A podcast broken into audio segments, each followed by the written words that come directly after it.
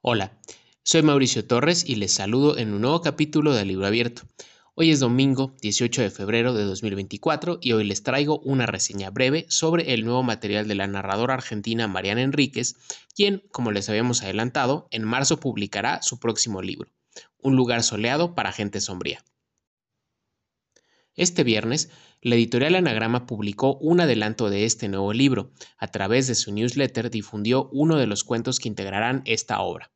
El cuento se titula Metamorfosis y en primera persona cuenta la historia de una mujer en sus cuarenta y tantos años que debe someterse a una cirugía para que le retiren miomas del útero.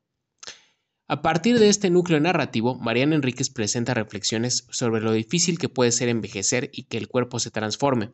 La protagonista varias veces se queja con frases como no te dicen que el cuerpo va a cambiar y muy a su estilo introduce con sutileza, sin que nos demos cuenta, un elemento terrorífico. En la medida que no quiero arruinarle a nadie el cuento, no daré más detalles sobre qué sucede, solamente diré que me remitió un poco al subgénero del body horror del cine de terror. Dicho esto, el cuento me parece una prometedora muestra de lo que puede traer el nuevo libro de Mariana Enríquez, que oficialmente comenzará a venderse en librerías el 6 de marzo. Si alguien quiere leer este primer texto, puede buscarlo a través del newsletter de Anagrama o puede enviarme un tweet o un correo a mauricio.torresdc.gmail.com y con gusto se lo mando. Y antes de despedirme, van unas breves.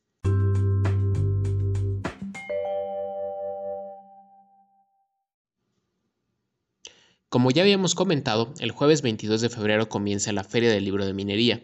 El programa de actividades completo ya está en la página web del encuentro, filminería.unam.mx, para que puedan darle una mirada.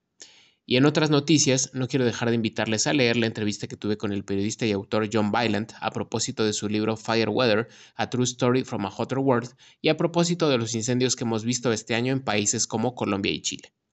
La entrevista se publicó en CNN en español el pasado 12 de febrero. Y sin más, yo con esto me despido. Como siempre, les agradezco mucho haberme escuchado y espero que la próxima semana nos volvamos a encontrar.